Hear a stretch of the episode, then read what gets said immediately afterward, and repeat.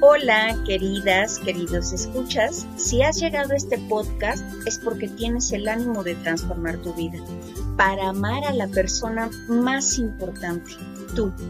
A través de cada episodio compartiremos contenidos que nos brindarán el regalo de la calma, la conciencia, la paz interior, el amor propio, la compasión y la gratitud por la vida. Bienvenidos.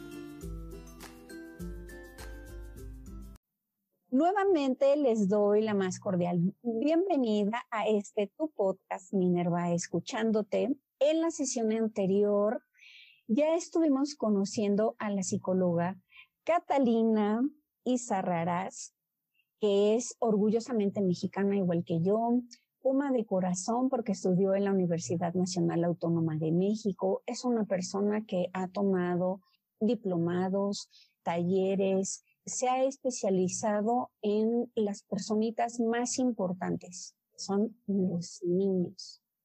Y no quiero caer en, frases trilladas de es que en la infancia está el futuro de nuestro país o en el futuro del mundo. Yo considero que en la infancia está la construcción de adultos más sanos, de la posibilidad de crear personitas que no tengan las mismas historias que nosotros y que al asistir a terapia les estamos dando la oportunidad, tal vez que cuando ellos sean adultos tengan sus propios conflictos, pero que aquellos que estén relacionados con los adultos con los que conviven, pues puedan ser resolucionados en una perfecta etapa es esta etapa de, desarrollo, de construcción de la personalidad y que digamos, bueno, por lo menos las cosas que le aquejan no es una repetición de patrones generacional como nos ha ocurrido a muchos y que por eso luego los padres dicen, yo lo único que quisiera es que mi hijo, mi hija no pasara por lo que yo pasé pues bueno, si queremos llevar a la práctica esta situación, que los pequeños, las pequeñas pasen por las mismas situaciones. Entonces, la terapia es una excelente oportunidad para que ellos, ellas tengan una construcción personal. Pues bueno, si quieres saber más detalles de Catalina, te invito a que te regreses al anterior episodio porque ahí dimos muchos detalles de ella. Así es que en este nos vamos a enfocar a otras cuestiones en particular que yo quisiera compartirte y que me resultan sumamente importantes. Es originaria de Morelia.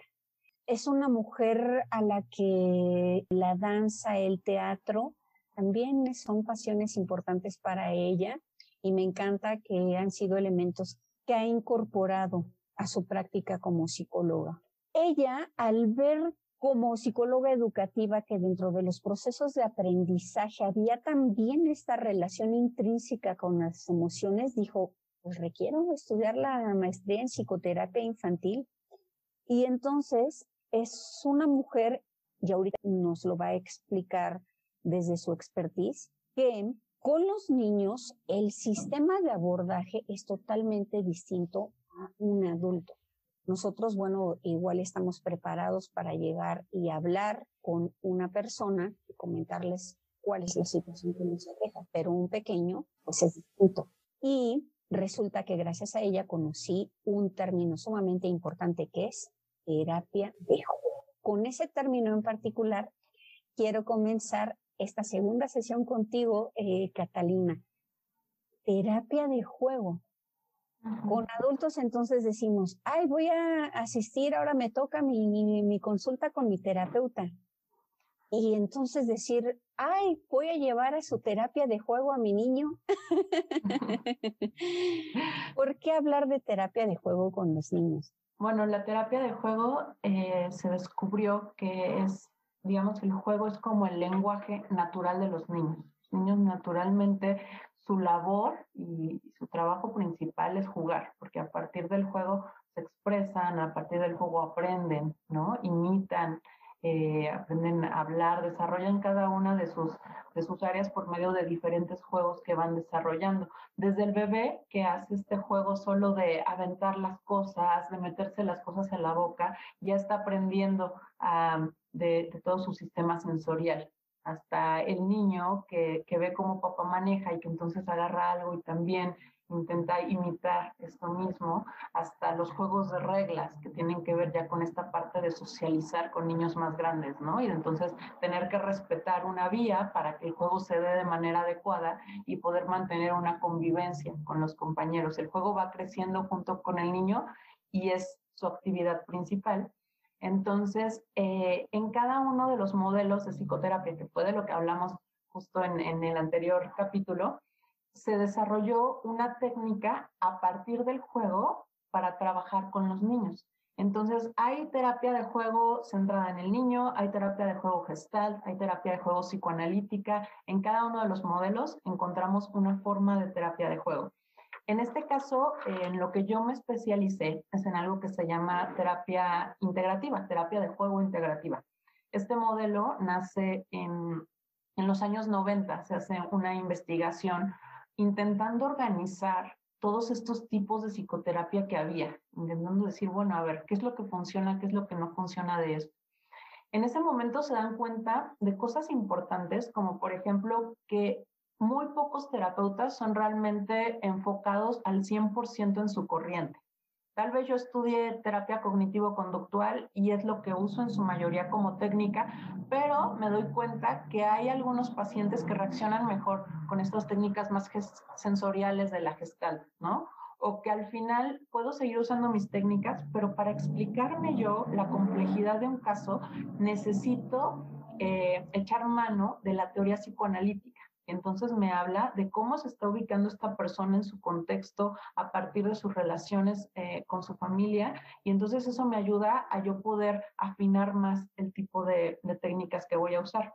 Entonces, bueno, la terapia integrativa eh, también resume, eh, retoma como esta forma de trabajar con niños por medio de la terapia de juego y entonces se trabajan con, con los modelos principales de terapia, pero a través del juego. En este sentido, mm, se crea como un diseño dependiendo de la etapa del niño, de sus características personales, de los síntomas que esté presentando, de la, disponibilidad o del tipo de familia, el tipo de ambiente en el que está. A partir de esto vas creando como un diseño muy específico para este pequeño, ¿no? Para atender sus necesidades en específico. Y podemos hablar, por ejemplo, de una terapia centrada en el niño, que es algo en lo que tomé también esta, certificación em, internacional, donde se trata de darle a él totalmente la batuta del proceso y entonces tener en disposición todos los juguetes, todos los materiales, pero él es el que tiene que decidir y él es el que tiene que ir guiando.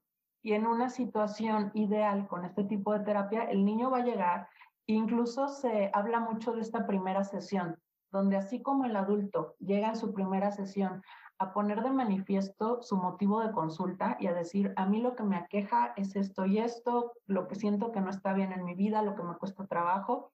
Así el niño, los primeros juegos que manifiesta ahí son muy significativos, ¿no? Muchas veces te resumen totalmente la situación que le está viviendo o las cosas que le está costando trabajo. Digerir.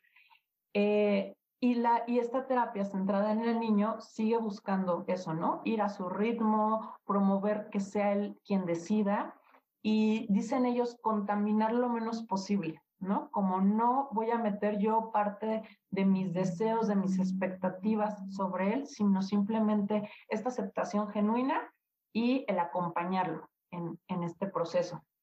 Sin embargo, eh, por ejemplo, cuando tomé esta certificación, de repente en, algún, en alguna de estas etapas estuvimos trabajando aquí en México en un centro comunitario, en un centro de terapia comunitaria, y ahí hacíamos algunas de las prácticas.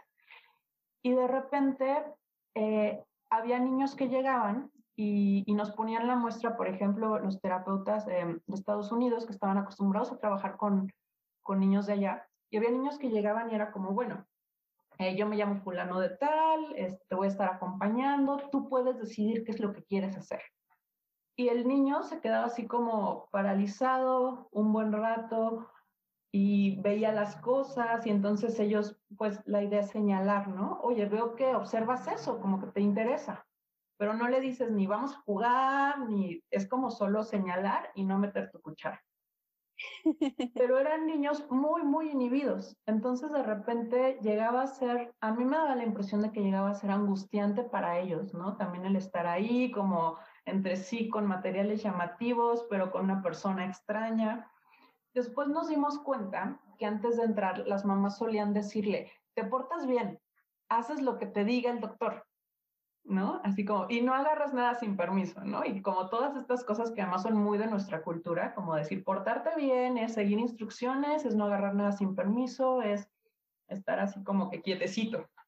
quietecito Todo muy conductual, como lo comentabas en la anterior sesión, sí. Sí, exacto. Entonces, em, también me di cuenta de que sí es una situación ideal y en el consultorio sucede que hay niños que llegan y desde el principio como que saben muy bien a lo que van y como que empiezan a, estructurar por medio de materiales su situación. Y entonces tú los vas guiando y son como, como casos muy, ricos donde dices, ah, bueno, yo te voy acompañando, vengo aquí como tal a acompañarte, tú lo vas guiando, les vas reflejando lo que está haciendo eh, y de esta manera van avanzando. Sin embargo, no son la mayoría. Hay muchos niños donde sí se sienten más cómodos con que al principio tú les vayas proponiendo. Desde el principio les dices, este es un espacio para ti, tú puedes decidir qué hacer, yo te voy a proponer algunas cosas, pero si no te gustan, me puedes decir, no me gustan, prefiero hacer esta otra cosa, como que tú, y es importante esta parte de la capacidad de decidir, porque ahí en todos los modelos de psicoterapia se coincide en la responsabilidad de, de, la persona que va a terapia, ¿no? En que como terapeuta tú no le vas a decir qué hacer, tú lo vas a acompañar en que esa persona analice sus posibilidades, analice su situación, se conozca, identifique por qué se está sintiendo así y a partir de todo eso tome una decisión de la que esta persona se pueda hacer responsable. Y en el caso de los niños, a veces eh, no tienen, no se les ha permitido mucho el tomar estas decisiones, ¿no? Los niños generalmente, eh, sus papás deciden a qué escuela van a ir, qué ropa les van a comprar, qué se va a preparar de comer ese día. Todas sus decisiones están marcadas por la familia. En la escuela les piden qué es lo que tienen que hacer, cómo lo tienen que hacer, a qué hora, ¿no? Entonces están muy bien acostumbrados a seguir instrucciones y a veces es angustiante toparse con este momento de decir, es mi tiempo de juego y yo puedo decidir y realmente hay muchos niños que llegan a bloquearse, ¿no? En, en, ese momento y que es muy relacionado a cómo nos sentimos en ciertos momentos de adulto cuando dices, oye, estuve peleando mucho por mi libertad y ahora que ya puedo decidir qué quiero hacer, no sé qué quiero hacer, no sé qué quiero estudiar, no sé con quién me quiero casar, así como que tengo el abanico de posibilidades y no tengo idea porque no me conozco. Entonces la idea es ir a partir del juego a, establecer como estas mismas características de, todas las terapias, pero por medio de, lo que van variando son, digamos, específicamente las estrategias. Eh, en el psicoanálisis de, con juego se, trabaja también por medio de interpretaciones más, más, específicas, ¿no? Interpretar sus deseos, sus necesidades con respecto a sus relaciones también familiares o a lo que, o lo que ellos van viviendo allá afuera. trabaja mucho por medio del juego simbólico, que es utilizar eh, juguetes que representan otras cosas, ¿no? que representan una familia, que representan animales que tienen este, en el bosque, que juegan, que comen, que hacen diferentes cosas y a partir de eso el niño va poniendo el acento en diferentes situaciones que se relacionan necesariamente con su vida y que tú les vas dando como esa guía para que identifique que eso de lo que, está jugando tiene que ver con él y que le puede ayudar el observarlo eh, directamente. Ya en la terapia cognitiva conductual, ahí yo personalmente siento que no es tan terapia de juego, eh, pero lo que hacen, eh, lo que se hace desde esta terapia es también poner en estrategias muy sencillas y muy claras como esta misma función de la terapia cognitiva conductual, de identificar ideas centrales que te están haciendo reaccionar de cierta forma o que te están haciendo eh, generar ciertas emociones y entonces poder ir regulando más este tipo de pensamientos que te generan una emoción o este tipo de reacciones ante una situación dada. Y se va haciendo justo por medio de, dibujos, de, esquemas, de mapas mentales. Sí es un poco más estructurada eh, como esta técnica, pero también funciona, sobre todo cuando hay como síntomas muy fuertes, ciertas fobias que, que incapacitan, como de repente trabajarlo mm, desde esta perspectiva o por ejemplo con niños que de por sí suelen ser muy estructurados o muy racionales y que dicen así como, a ver, yo necesito, y que a veces te preguntan directamente, pero a ver, ¿cómo va a funcionar esto, no? ¿Cómo si yo le tengo miedo a los perros, eh, jugar a esto me va a ayudar, no? Que a veces la ayuda como ponerlos a hacer este esquema de, cómo funciona el miedo, para qué funciona el miedo, ¿no? Y cómo funcionan estos pensamientos que te generan una u otra emoción, cómo aprender a controlar estos pensamientos para que tú puedas hacerte cargo de, la gestión de las emociones. Y entonces, bueno, ahí es como donde se va dando esta mezcla a partir principalmente de, estas de estas tres formas, pero sí se van ido agregando cosas muy ricas, ¿no? La terapia narrativa, por ejemplo, que está basada en el constructivismo, esta idea de que uno genera su propia realidad a partir de la narrativa que te haces. Al final, el, digamos que la historia de vida que, que, tú recuerdas de ti mismo, es, eso es tu vida, ¿no? Y probablemente estás bloqueando ciertas partes, enalteciendo otras, pero al final eso eres. Y entonces a hablar de que las historias son flexibles y de que tú puedes contar una historia, por ejemplo, de algo que te da mucho miedo y recordar ese momento eh, de que en el que en Halloween te espantaste con el disfraz de un compañero y desde entonces te dan miedo el Halloween y las figuras que aparecen. Eh, con un niño trabajaba algo así. Y entonces ahí, bueno, ¿y si volviera a pasar, qué te gustaría hacer? ¿Y si, y qué hubieras necesitado como para enfrentar eso? Y se inventó toda una historia de cómo le quitaba la máscara y entonces, y le daba mucho placer escuchar de nuevo la historia que él había eh, creado al respecto. Entonces es como recrear ese recuerdo y quitarle este factor atemorizante era mucho más fácil cuando se acercaba de nuevo Halloween, que era un momento que él le costaba trabajo ir a la escuela, ver la tele, todo lo que tuviera que ver con eso lo atemorizaba mucho, poderlo volver a enfrentar ya desde una perspectiva como mucho más empoderada, ¿no? De poder decir, ah, pues sí, entiendo lo que me sucedió y también puedo imaginarme que haya tenido finales diferentes y a partir de eso poderse, poderse acercar. Entonces, pues sí, eh, creo que de la mayoría de las, de las nuevas corrientes de psicoterapia hay versiones para niños y pues creo que a mí me ha parecido como muy, muy rico el investigar eh, acerca de cada una de estas, el tomar diferentes cursos, el acercarme con gente que se especializa en cada una de estas corrientes para poder tener las herramientas que se van requiriendo con cada uno de los pacientes, que con cada caso que llega poderlo respetar como una situación individual y repetible y que requiere pues un trabajo específico. Hay una pregunta que no puedo dejar de hacerte. Te escucho y no solamente ahorita, sino desde la sesión anterior, y digo, wow, de verdad que, que Catalina es una mujer así tan, tan comprometida con su profesión. Veo este proceso de actualización constante, así, vamos, te imagino que todos los días estás leyendo algo como para saber de qué, de qué manera puedes aportar más a las personas. Pero teniendo tanto para dar, sí me, me causa curiosidad podría yo contestarme, bueno, ella se interesa en los niños porque estudió psicología educativa, pero ¿por qué precisamente esa pasión en el abordaje terapéutico con los pequeños? Porque además, al ser, em, considero yo a veces las personas más vulnerables en el aspecto de un adulto decide a dónde ir, qué hacer, qué no hacer, ya el, resultado de sus acciones, es otra historia, pero en la infancia estamos en la condición de estar supeditados también de pronto a eh, las decisiones que toman por nosotros nuestros cuidadores, incluso a veces otros miembros de nuestra familia, ¿no? En un momento de convivencia no es precisamente nuestros padres, pero se me ocurre, eh, voy a invitar a mi sobrino al cine y entonces en ese momento el sujeto activo eh, responsable de, del pequeño, de la pequeña, pues es justo el tío o la tía, ¿no?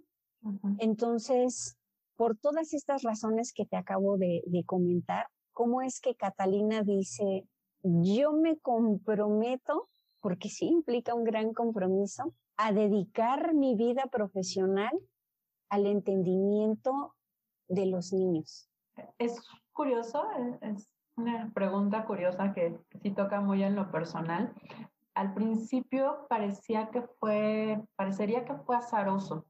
Eh, en realidad tengo casi la mitad de mi vida trabajando con niños, porque empecé desde, desde muy pequeña, como desde los 16 años. En algún momento, eh, mi papá, que también ha sido un hombre muy, muy inquieto y que se ha dedicado a, apasionadamente a, varias cosas muy, muy específicas, eh, él tenía una escuela de ajedrez.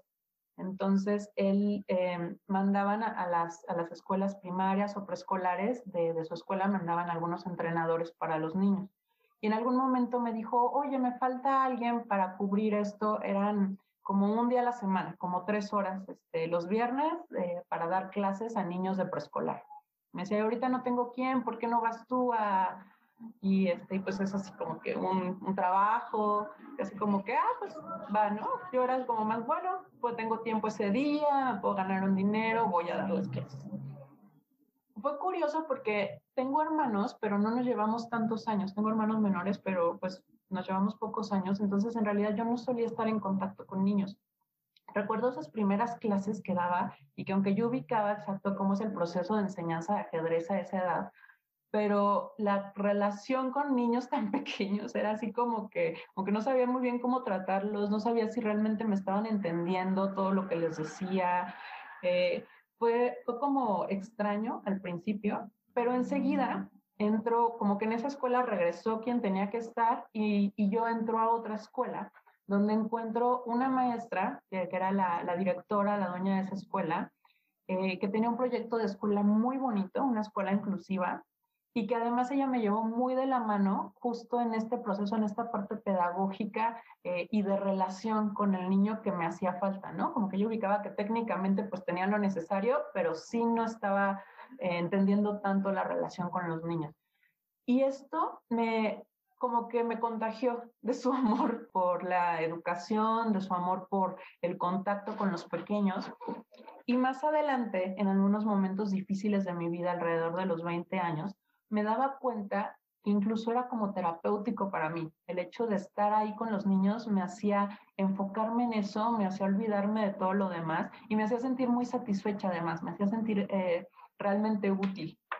Entonces, creo que fue también un refugio, fue como una forma de encontrar una pasión, de encontrar un refugio, de encontrar un reto también. Y, ya por eso es que me decido a estudiar psicología educativa antes de entrar a la carrera, también en, mi adolescencia, yo estuve muy involucrada en talleres de teatro y de danza y eran cosas que también me apasionaban mucho. Y justo antes de entrar a la carrera estaba entre si quería dedicarme al teatro, a la danza o a la psicología, ¿no? Era como una decisión muy, muy complicada en ese momento. Y al final creo que esta parte de la psicoterapia está muy relacionada con el arte y es algo, especialmente el trabajo con los niños, ¿no? Es, es el estar jugando constantemente y era lo que a mí más me gustaba, sobre todo del teatro. El teatro al final es un juego, es jugar a como si yo fuera esto, como si yo hiciera aquello, ¿no? Y es contagiar al otro de esta pasión de decir sí al juego y sí a cualquier posibilidad imaginable. Y eso exactamente es el juego, es, es estar desarrollando como estas posibilidades infinitas en, un espacio con ciertos materiales. Y, y, esas eran como mis motivaciones principales, ¿no? Como que era un camino muy claro en el que yo estaba segura que quería seguir trabajando con niños, incluso aunque estaba estudiando psicología educativa, estaba segura que quería ser más adelante psicoterapeuta, psicóloga clínica de niños. Y ya más adelante, también como más eh, adentrándome también en mi proceso personal, que es algo necesario cuando te estás preparando para trabajar con otras personas, me di cuenta de que al mismo tiempo también era una forma de reconocer eh, mi propia infancia. de ir sanando mi propia infancia y de ir reconociendo eh, a esta Catalina de, de cinco años y esas necesidades tal vez no satisfechas y esos deseos que había ahí en esas diferentes etapas y pues irla acompañando también, ¿no? Y entonces darme cuenta que pues sí, es un compromiso para con ellos, que a la vez retroalimenta el compromiso para conmigo y que al final pues es un camino de, de sanar sanando.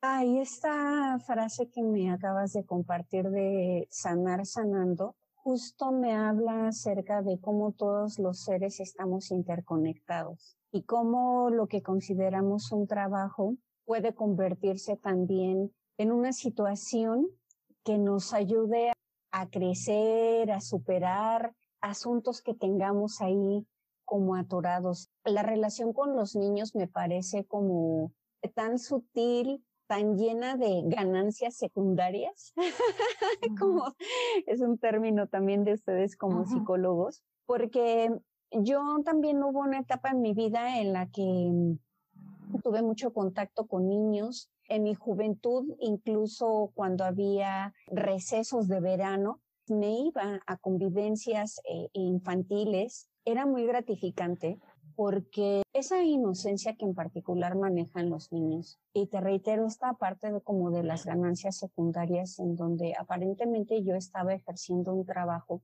pero el hecho de que de pronto ellos llegaran y me abrazaran y que en realidad no era una situación que yo pidiera, y lo que aprendes al observarlos en, la convivencia cotidiana que ellos tienen y en cómo tú como adulto te vuelves también un agente a veces incluso de catarsis para ellos, ¿no? Porque algo que les resulta importante llegan y te lo cuentan con toda la naturalidad y te vas dando cuenta de la responsabilidad que adquieres como adulto con ellos, pero también de, de todo el potencial que ellos tienen y de toda la sapiencia que te comparten. Eso es increíble y viene muy de la mano de esta última frase que me compartiste de, del sanar sanando, porque ellos te dan tanto de sí en, en, la interacción que como adultos podemos tener con ellos. Y derivado de esta situación que ahorita estamos platicando en particular, de esta sensibilidad que existe en los pequeños,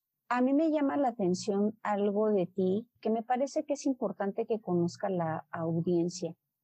Este contacto en particular que tú a lo largo de toda tu profesionalización has tenido con hijos de familias migrantes o pequeños que han tenido eh, situaciones complejas a nivel de su sexualidad, ¿cuál es el mayor reto que ha implicado para ti estar con estos pequeños en particular, pero también cómo es que Catalina dice, este reto sé que puedo con él porque yo otorgo esto. pues hubo partes que elegí, la parte de los, de los niños migrantes eh, fue algo que yo elegí como un tema de tesis en su momento, el, trabajar en un pueblito donde no había, no había hombres porque todos se iban a Estados Unidos y solamente quedaban los niños y sus su mamá. Y hubo partes que la vida me los puso enfrente, ¿no? Como esta situación con niños víctimas de, de maltrato, de violencia, abuso sexual, que fue algo con lo que me enfrenté en, en la residencia de la maestría y que me implicó principalmente e, es curioso porque al final el reto se vuelve como, como también, por otro lado, como la parte positiva. Es, curioso como al principio sí tenía mucha resistencia. Me di cuenta que primero mi resistencia era a tener el primer contacto con el niño porque estaba trabajando en un albergue de la PGJ, que es un lugar donde cuando los niños se retiran de sus familias por cuestiones de maltrato, el niño entra en un proceso legal donde checan si hay algún familiar alterno con quien lo puedan mandar o si va a estar en una casa hogar. Y en este sentido, yo me enfrentaba primero al, al documento eh, donde venían toda, todas las situaciones por las que había pasado el niño.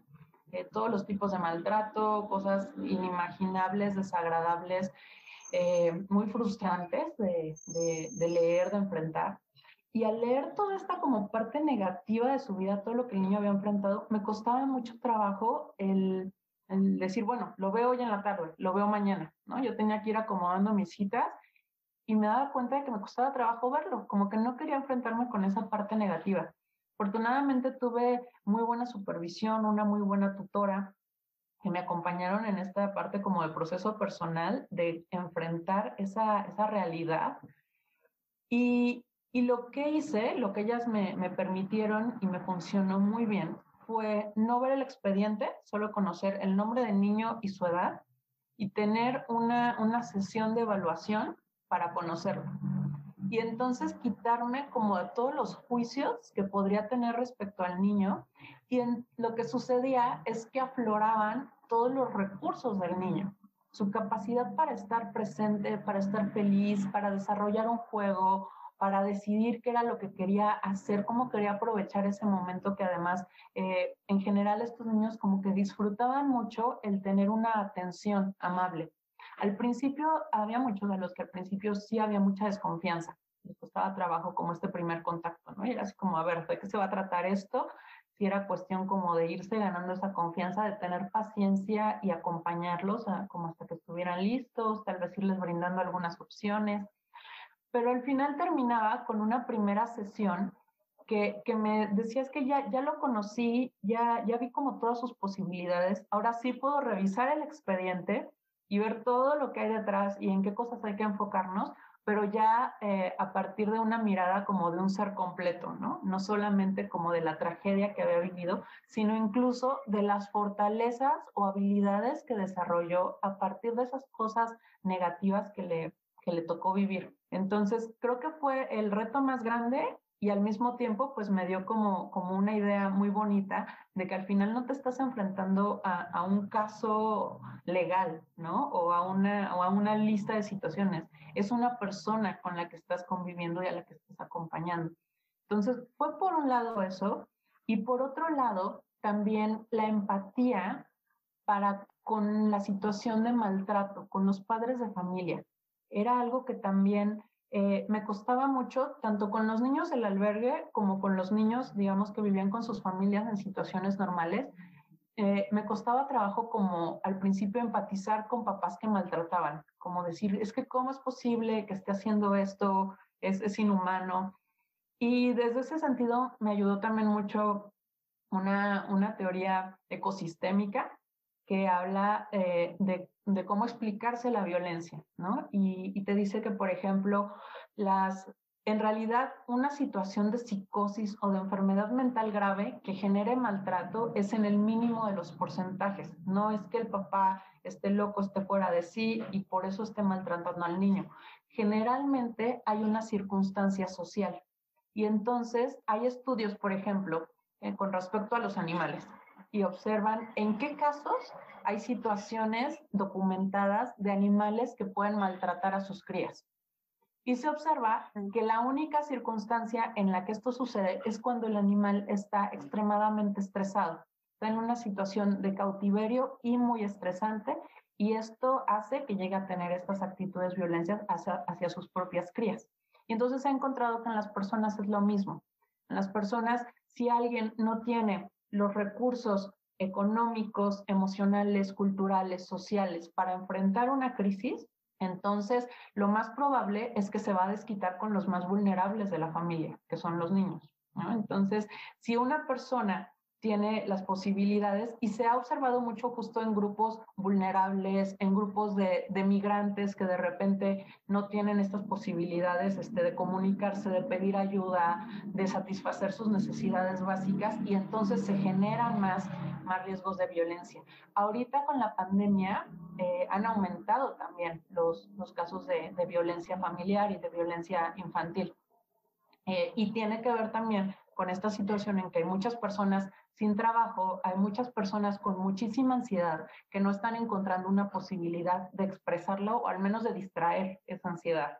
Entonces, no hay, no hay estas posibilidades de, de manejar esta emoción y entonces se genera, se genera violencia. Pero es a partir del estrés y a partir de situaciones sociales.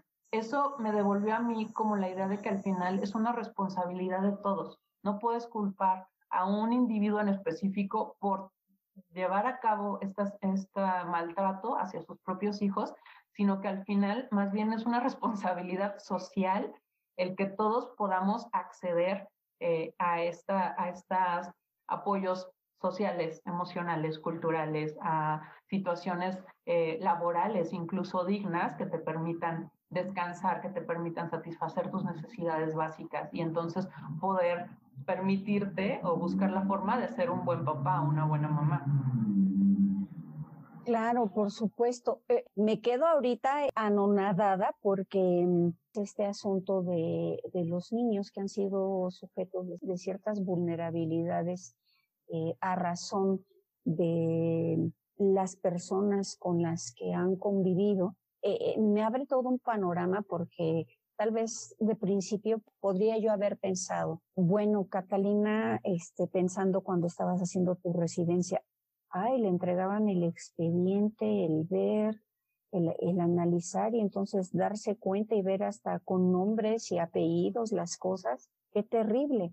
Pero el ver esta otra parte que ahora logras visualizar de, ok, jurídicamente hablando hay un sujeto que ejerció la violencia. Sin embargo, es todavía más importante aún el ver las cosas en su debida complejidad, como también lo hablábamos en la anterior sesión, bajo la perspectiva de la teoría de sistemas, cómo realmente todo está relacionado e incluso ese sujeto que ejerció ese acto tiene también una serie de circunstancias y cómo en, dentro de esa correlación todos tenemos un nivel de, incidencia en las circunstancias. Y eso me lleva incluso entonces a pensar en nuestras circunstancias actuales, en donde creo que pone sobre la mesa un tema bien importante que yo te confieso no había visualizado. Recién se, se empieza como a hablar acerca eh, de las cifras ya propiamente, por ejemplo, de la violencia intrafamiliar, pero muy enfocado hacia la parte de las mujeres. Pero yo creo que poco o casi nada se está hablando acerca de la violencia que también están experimentando los niños, porque también me llevó a pensar a lo siguiente. Culturalmente, eh, particularmente en Latinoamérica, estamos muy acostumbrados, eh, hasta cierto punto hemos normalizado esta situación de, es que no entiende, darle sus nalgadas para que entienda. A ver si esto es tan sencillo, ¿por qué no lo logras comprender? Bueno, y eso hablando en el mejor de los casos y para respetar a la audiencia. Estamos muy acostumbrados, y esto me lo quedo incluso a manera de reflexión que quiero compartir con las personas que son parte de esta comunidad consciente, el cómo llegamos a un punto de normalizar esto, eh, de seguir incluso, bueno, no solamente normalizando, sino repitiendo estos patrones culturales muy conductistas en donde seguimos condicionando el, incluso el afecto que le podemos tener en este momento que estamos hablando de los infantes, por ejemplo, de si te portas bien, entonces Santa Claus sí va a estar contento. Si te portas bien, entonces eh, te voy a dar el juguete que a ti te agrada. Si te portas bien, entonces a lo mejor vamos a pasar tiempo juntos. Y entonces todo el tiempo estar relacionando toda esta parte psicoemotiva del pequeño, de la pequeña, en la medida en la que se cumple con ciertas expectativas de los adultos apelo a esta parte de la conciencia que ya lo han percibido, queridos escuchas y aquellos también que me siguen en Instagram, que en mis recientes contenidos he estado incorporando mucho la palabra conciencia, porque es la parte que necesitamos trabajar absolutamente cada uno de los integrantes de este sistema social. Conciencia para interactuar con los otros, conciencia para darnos cuenta de qué es lo que está ocurriendo y que no solamente nos ocurre en México, que es el país en el que nos encontramos transmitiendo, sino a nivel mundial. No es una circunstancia particular. Conciencia para saber cómo interactuar con los seres que amamos. Conciencia para darnos cuenta, un poco ya lo refería eh, Catalina y yo exacerbo esta, esta reflexión porque me parece que no se puede dejar pasar que con estas circunstancias eh, mundiales que estamos atravesando, no es que la pandemia haya generado que las familias tengan ciertas problemáticas, sí algunas derivadas del estrés, pero hay que también hacernos responsables de que había circunstancias que ya existían y que simplemente esto solamente vino a potencializarlo o a dejarlo a la luz. Eso también nos habla de que dentro de las adversidades existen estas oportunidades para trabajar en cosas que nosotros habíamos dejado pendientes. Y qué mejor ejemplo que ahorita se acaba de referir, que fue la residencia que tuvo Catalina, porque me hace pensar también en un episodio en el que yo hablo acerca de cómo nosotros encontramos el sentido de nuestra vida. Para ese episodio he de confesarles que sí estudié bastante porque no hallaba yo cómo abordarlo y llegó a mis manos por segunda, tercera ocasión, no lo sé, el libro de El hombre en busca del sentido. Y me quedé pensando, si hay personas que en circunstancias muy adversas han encontrado motivaciones y que Catalina nos los ha estado compartiendo cómo realmente las motivaciones son tan importantes para los seres humanos porque parecieran esa llama que nos mantiene encendida cada uno de nuestros días y que nos eh, permitan ese acto volutivo de querer seguir permaneciendo en este espacio físico y hacer mucho más cosas. ¿Cómo podemos aprender de esto que nos narra Catalina acerca de cómo incluso los pequeños tienen esta increíble habilidad, esta sabiduría, incuantificable que aún pasando por experiencias eh, dolorosas, complejas, logran encontrar el aprendizaje y que realmente te agradezco muchísimo de verdad esta conversación de este momento en particular, Catalina, porque me transportaste y espero que también quienes nos estén viendo y nos estén escuchando lo, lo logren ver, cómo puedes imaginarte a un pequeño interactuando con un terapeuta y dándose la oportunidad de sanar y de aprender de lo que le pasa e incluso trascenderlo. Entonces, si un pequeño con sus recursos puede, ¿qué tantas cosas más no podemos hacer los adultos? Y de verdad que sí es necesario y me incluyo estarlo recordando de manera frecuente porque, ah, ¿cómo es el cerebro de complejo? Es buenísimo para estarlo recordando las cosas malas, pero somos tan pésimos, o yo por lo menos, alzo la mano y me confieso culpable. Soy buenísima para estarme recordando las cosas negativas, pero las positivas, bueno, yo creo que sería muy bueno un ejercicio de hacer un reencuentro de los hechos positivos de mi vida. Yo creo que esta segunda conversación contigo es más que enriquecedora para mí porque me has logrado transmitir toda esa sabiduría que te han compartido los niños y cómo tú sigues en ese proceso de aprendizaje que me doy cuenta que nunca acaba. Así es que en esta parte de nuestra conversación me gustaría que nos compartieras eh, acerca de este proyecto que tú tienes, porque, pues bueno, ella ya lo comentó, tuvo que cerrar su consultorio en donde atendía de manera presencial, así como cientos de personas han tenido que modificar eh, sus métodos de trabajo. Pero ella ante esta adversidad, pues bueno, encontró este proyecto y está trabajando en el mismo que es Laboratorio de Juego y Emociones. En el episodio anterior habló un poco del mismo, en este vamos a ahondar, pero en ambas publicaciones quiero especificarles que les voy a dejar todos los datos de contacto de Catalina porque estoy sumamente segura de que habrá muchísimas personas que requieran de toda esta expertise con la que ella. Así es que platícanos, eh, Catalina, por favor. ¿En qué consiste este proyecto de laboratorio de juego y emociones? ¿Qué viene a aportarnos a nuestra sociedad en este momento? Y me encantaría verlo como esta oportunidad para ver las cosas de manera diferente, ver este, eh, este lado positivo. ¿Qué es lo que, lo que Catalina nos está aportando socialmente con este proyecto? Gracias.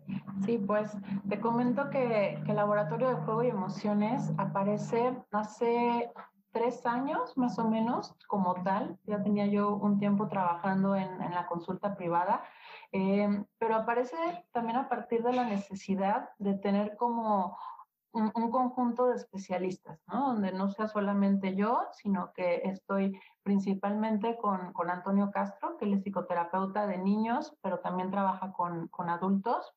Eh, y con otras compañeras que son psicoterapeutas individuales, psicoterapeutas de pareja, de familia, y que entonces nos ayudan eh, en muchos sentidos, ¿no? Desde poder realizar como ciertas prácticas de retroalimentación donde podamos seguir enriqueciendo el aprendizaje, como también el tener como alguien confiable con quien derivar, ¿no? Hay muchas veces que eh, llegan los papás con la idea de, tener al pequeño en psicoterapia y te das cuenta que más bien la pareja de papás es la que debería de estar resolviendo ciertas cosas y que probablemente ya sea que tú les brindes una orientación y más bien estén ellos en terapia, ya sea que se trabajen los dos procesos a la par, pero eh, creo que la idea era como poder brindar un servicio más, más completo. Sí, eh, lamentablemente este año tuvimos que cerrar la parte presencial como tal. No nos estuvo trabajando eh, directamente con los pequeños, era muy difícil garantizar un espacio realmente seguro en el trabajo con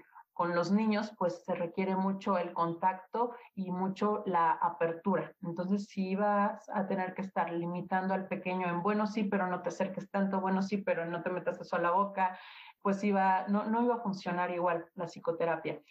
Yo no creí que hubiera una manera de trabajar en línea con los niños. Realmente, eh, para mí fue como cerrar, esperar que pasara pronto y hubo un momento en el que me di cuenta que pues no, que no iba a acabar en un mes esta situación. Empecé a investigar, empecé a tomar cursos, hubo mucho, mucho trabajo por parte de psicoterapeutas en Estados Unidos. Ellos ya llevaban más de un mes también en pandemia y entonces empezaron a hacer grupos con estrategias, ¿no? Y a decir, bueno, a mí me funciona esto, cuáles son las diferencias, cómo se, se modifica la relación terapéutica ya en una situación eh, de terapia en línea. Entonces, considerar que, por ejemplo, los niños se sienten más en control.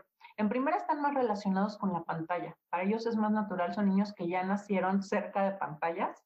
Para ellos es mucho más natural que para nosotros, ¿no? Aunque tengamos años utilizándolas, pero no es lo mismo, no nos da igual este tipo de contacto. Por otro lado, lo hace sentir más seguro, porque no es ir a llevarlo a un lugar con una persona extraña sino que al final es en su propia casa, en su propio cuarto, con sus propios juguetes, entonces lo hace sentir como cierta seguridad, incluso en la parte física de manipulación, ¿no? De poder decir, bueno, a ver, te cargo en mi dispositivo y yo te llevo, y a veces les digo, ay, ¿a dónde me estás llevando? Ah, es que te quiero enseñar que tengo aquí no sé qué, entonces es como darles esa sensación de control también sobre, sobre esta parte de la relación y del proceso. Y poco a poco también fui encontrando ciertas herramientas virtuales. Tenemos, por ejemplo, una, un arenero virtual eh, donde de repente él puede ir representando historias, puede ir eligiendo una figura que te represente a ti, una figura que te que represente a mamá, a papá, y a partir de eso ir creando como escenas, ¿no? Que, que representan justo conflictos intrapsíquicos. ¡Qué eh, maravilloso! ¡Wow! Me sorprende. Sí, es de, mis cosas favoritas que, he ido descubriendo ahora. Eh, la parte de las pizarras, el poder hacer dibujos, donde además podemos interactuar, ¿no? Y él puede agregar unas cosas, yo otras, ir interactuando con las pizarras incluso los videojuegos, que yo sinceramente no, nunca me han gustado mucho la idea de los videojuegos, sobre todo por la pasividad que representan, el hecho de que el niño esté solo sentado y tal vez moviendo dos dedos, pero que al final no hay como mucha interacción pero a partir de esto he ido como descubriendo otras posibilidades de los videojuegos, ¿no? Al final son formas de trabajar la tolerancia a la frustración, son formas de, trabajar el cómo representa él ciertas ideas de competencia, el perfeccionismo. Hay muchas cosas que puedes al acompañarlo e irle reflejando lo, las decisiones que él está tomando de un videojuego, eh, puede apoyar mucho al, proceso de terapia. Perdona aquí que te, que te interrumpa un poquito, pero es que eh, te quiero compartir una duda que tiene una tía. Y, mira, no creí que fuera a surgir en este momento, pero yo creo que no solo es duda de ella, sino de muchas mamás. Yo no tengo este hasta el momento hijos, soy una mujer soltera, pero pues bueno, ya les comenté que siempre he tenido como esa química con, los pequeños. Me encanta la convivencia. Eh, siento que son unos seres maravillosos que siempre tienen algo que enseñarnos y mucho a los adultos. Ella me decía que sí me gustaría saber cómo hacerle con esta cuestión de los videojuegos, porque en efecto, como ya mencionaste tú, ahora están sumamente familiarizados con las pantallas. Bueno, yo creo que hasta los niños me terminan enseñando a mí cómo utilizar un, iPad, pero tú como terapeuta, ¿cómo logras estar en el camino del, del medio en el sentido de que sí utilizarlo como una herramienta para tu intervención terapéutica con el pequeño, pero también contribuir porque yo creo que también hay muchos e, de esos casos en donde el niño, pues bueno, se la, se la pasan en el, en el móvil, en la, en la pantalla y entonces de pronto pareciera que la familia, bueno, ni sus, que ya ni sus juguetes existen. ¿Cómo has logrado estar en ese término medio de la, de la balanza, por eso me atreví a interrumpirte. Pues creo que estoy buscándolo todavía, Minerva. Sinceramente, como te decía, yo no estaba nada de acuerdo con, con el uso de estas tecnologías, sobre todo el uso exagerado eh, por parte de los niños, en algún momento me tocó también hacer una investigación donde se, ubicaban ciertos criterios de madurez en niños que pasaban más de tres horas en tele o videojuegos y menos de tres horas. Y era increíble la diferencia ¿no? que podía haber entre los que veían muchísima tele y videojuegos y los que no en términos de, en ese momento estábamos evaluando solo la madurez eh, motriz fina, ¿no? Y como los trazos, las letras que, que, podían hacer, pero al final es un referente de muchos otros eh, tipos de, de madurez.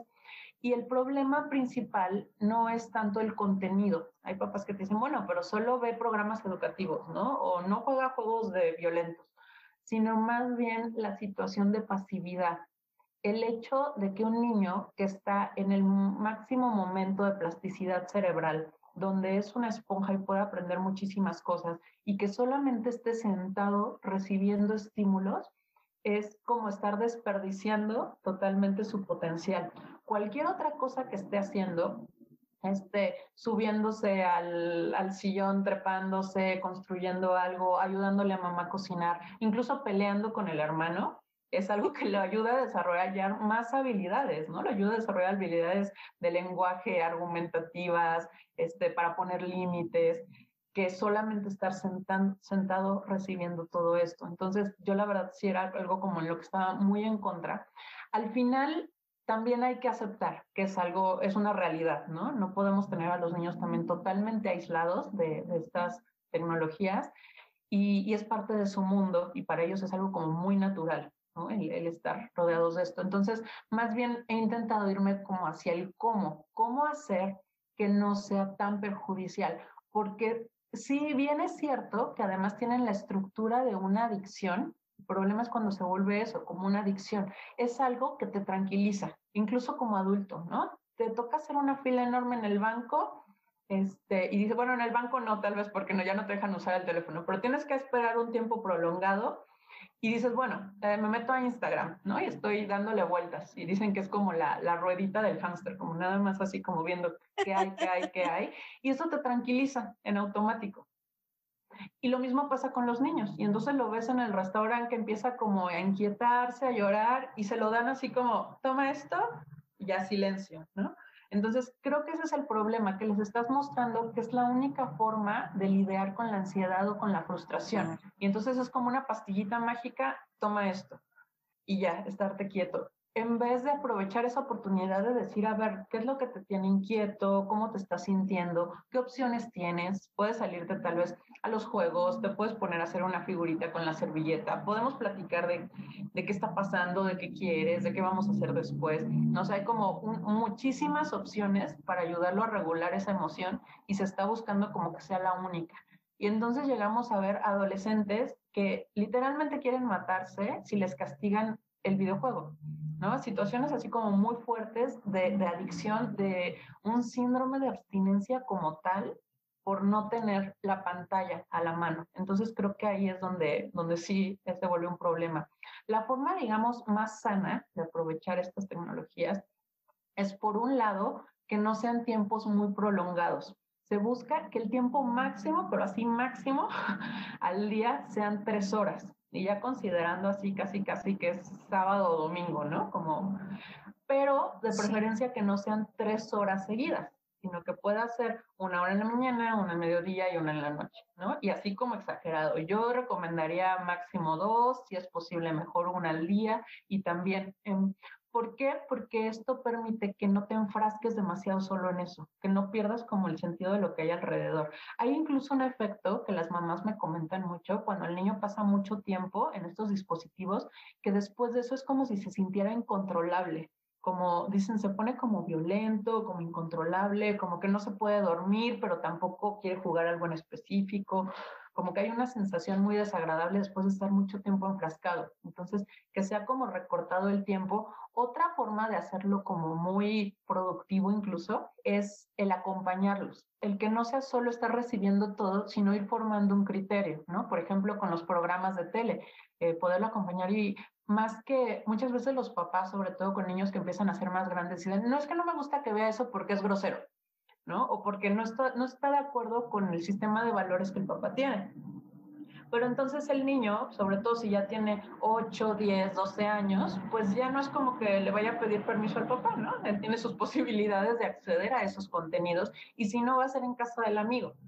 Entonces la idea es más bien, bueno, entonces siéntate con él a ver el programa y platíquenlo oye, ¿qué opinas de eso? ¿Por qué crees que tomó esa decisión? ¿Cómo crees que se esté sintiendo? Como acompañarlos en crearse un criterio respecto a los contenidos, ¿no? Y saber que hay todo tipo de contenidos allá afuera, pero que si tú tienes un criterio vas a saber elegir de nuevo, ¿no? Esta capacidad de decisión sobre lo que quieres estar consumiendo y desde dónde lo vas a estar consumiendo.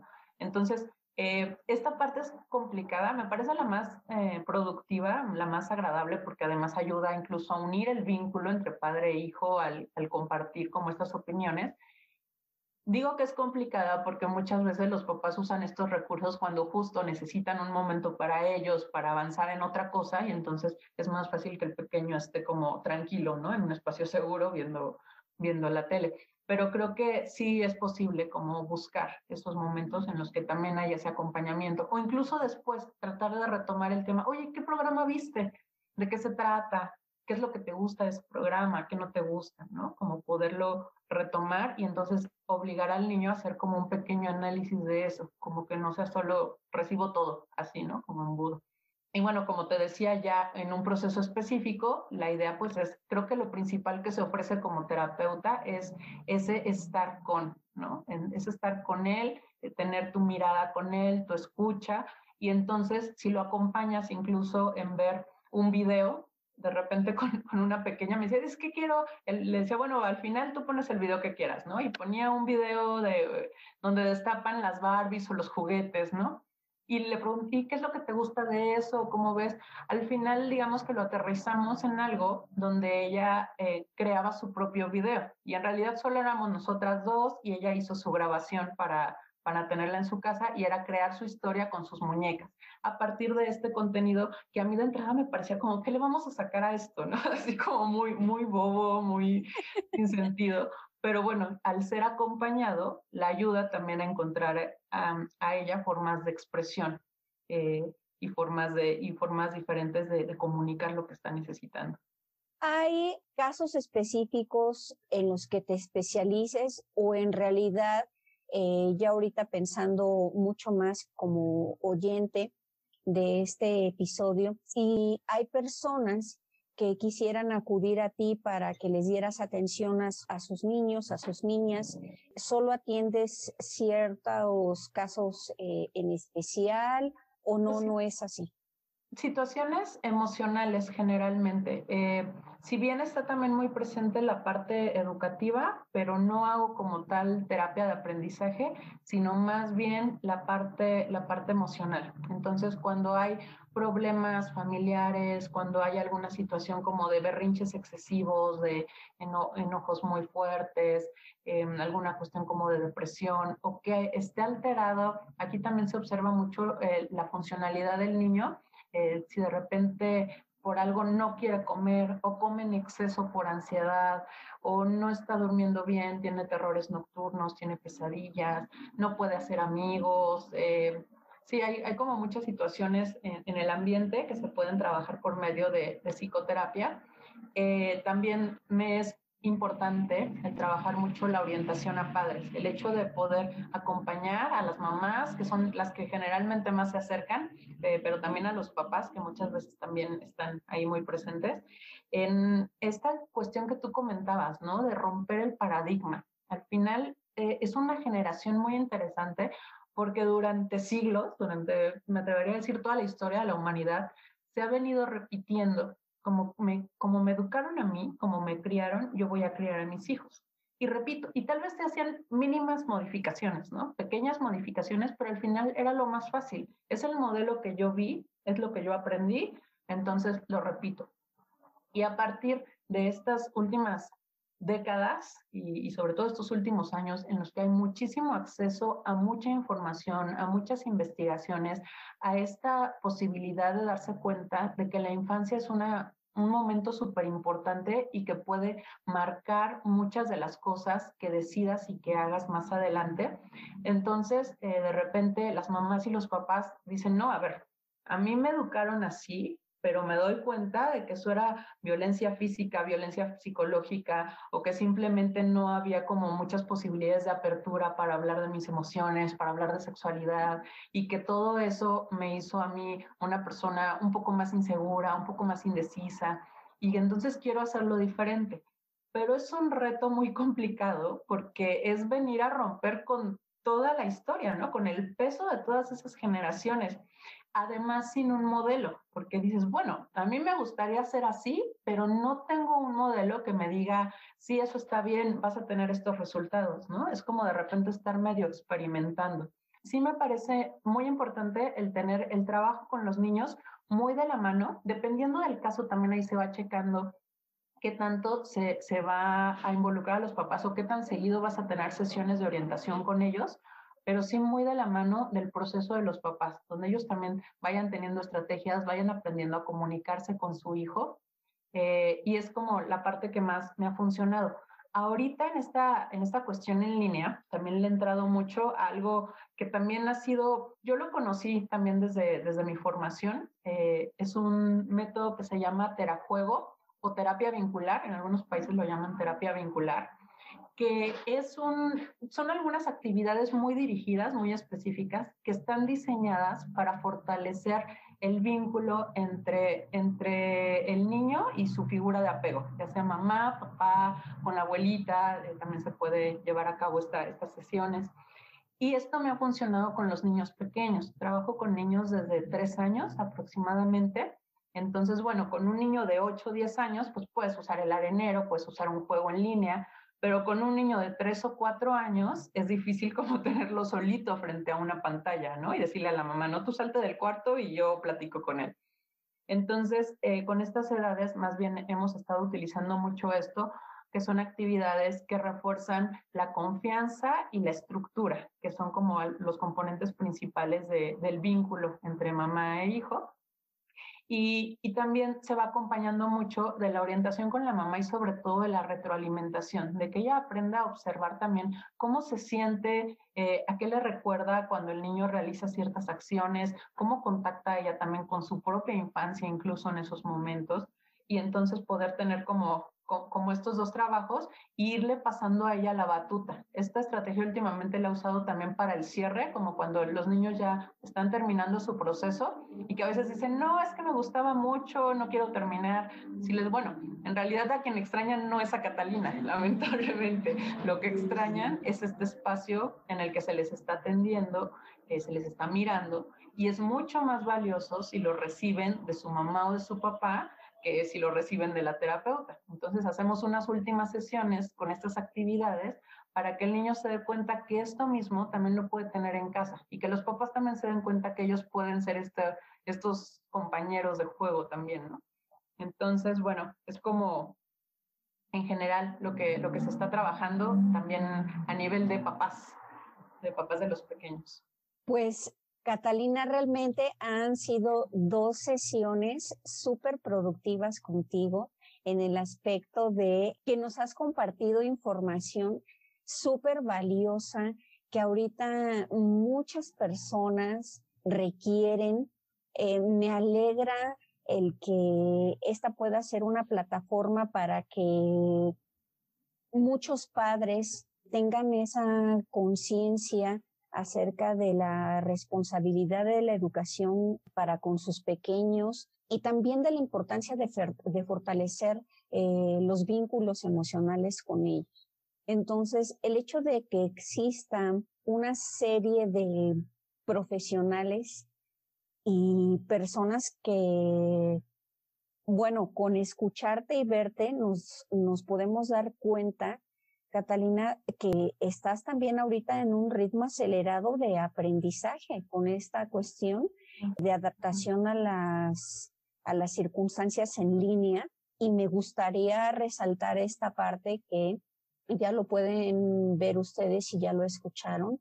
Es una terapeuta que ahorita está a la vanguardia en cuanto a métodos de intervención, que sus pequeños van a estar en excelentes manos va a ser un acompañamiento que de verdad va a mostrar resultados para ustedes, porque como ya lo decíamos ambas, no solamente se trata del pequeño, de la pequeña, sino de todo el sistema familiar, porque no podemos hablar de uno sin el otro. Agradezco muchísimo el hecho de que exista laboratorio de juego y emociones ya me comentó Catalina que en Instagram los podemos encontrar como laboratorio, juego y emociones. Y pues antes de cerrar esta conversación contigo, quiero agradecerte de verdad muchísimo el tiempo que eh, me has otorgado porque es valioso.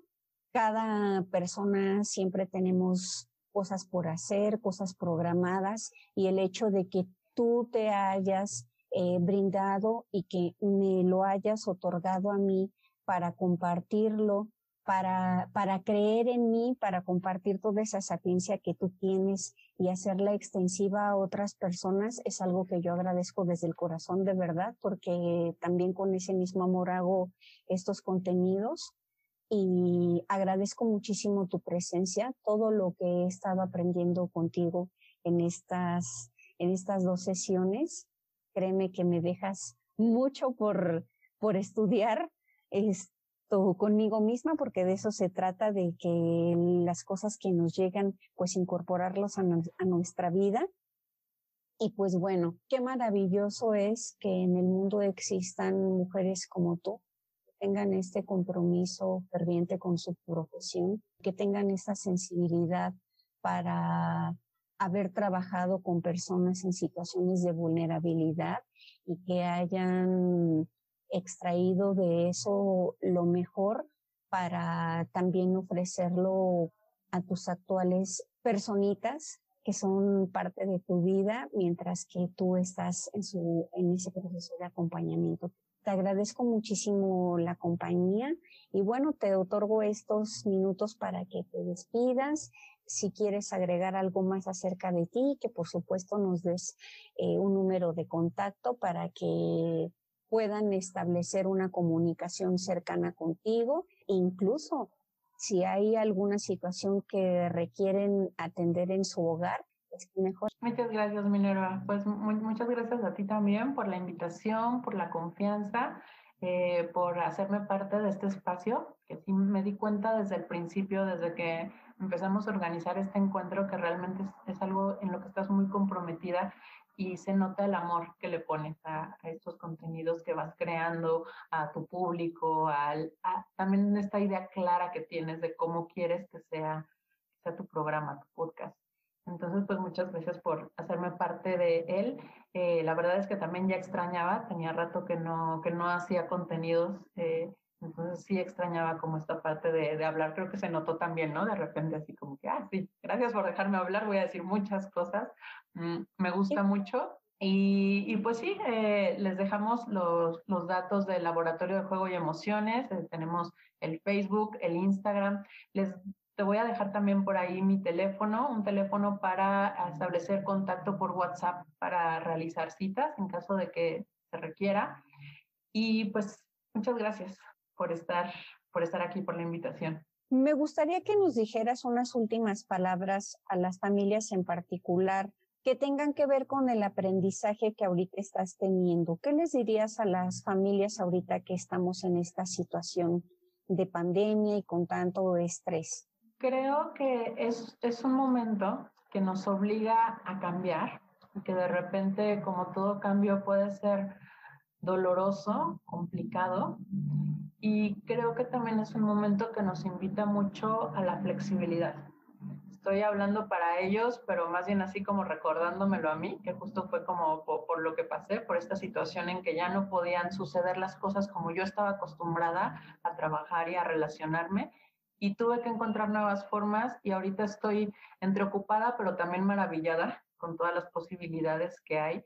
Entonces creo que la flexibilidad nos permite el ver nuevas alternativas y el darnos cuenta de que también puede ser un momento muy enriquecedor, ¿no? El simple hecho de poder tener la posibilidad de estar en contacto con nuestros seres queridos más tiempo, de poder realizar las tres comidas juntas, que es algo que a veces era imposible en, en otras circunstancias, creo que, creo que son cosas que nos pueden llenar de posibilidades en todos los sentidos, ¿no? Si se cierra lo laboral y ya no era como estaba, pues bueno, ahí se abren nuevas posibilidades. Si se cierra la manera en que nos relacionamos con la familia, se abren también nuevas posibilidades. Entonces, yo invitaría a eso, a la flexibilidad para encontrar nuevos caminos eh, para. ¿no? pudiste haber terminado con mejores palabras que estas.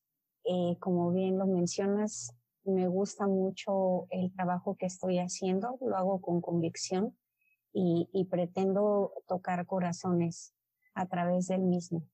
Así es que retomando esta última compartir de Catalina, me despido de ustedes diciéndoles lo siguiente para mí ha resultado muy gratificante el que derivado de esta situación, de alguna forma me he visto orillada a entrar en contacto con personas que me vienen a nutrir y me da muchísimo gusto que Catalina sea una de ellas.